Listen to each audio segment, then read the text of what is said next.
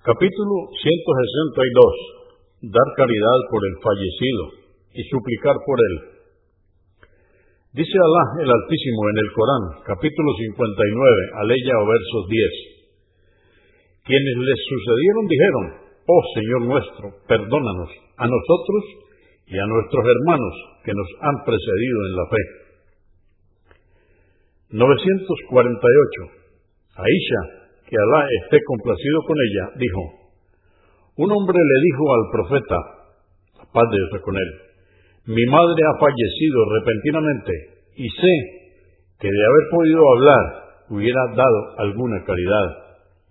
A continuación le preguntó, ¿obtendrá ella recompensa si yo doy una caridad en su nombre? Dijo, sí.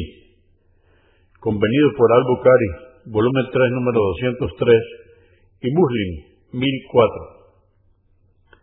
949 narró Abu Huraira, que Alá esté complacido con él, que el mensajero de Alá, la paz de Dios con él, dijo, cuando una persona muere, sus acciones quedan interrumpidas, excepto en tres casos, que haya dejado una caridad permanente, un conocimiento que aporte algún beneficio, o un hijo virtuoso que pida a Alá perdón y misericordia por él.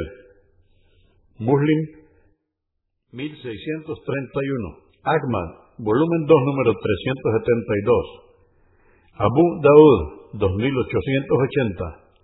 At-Tirmidhi, 1376. An-Nasai, volumen 6, número 251.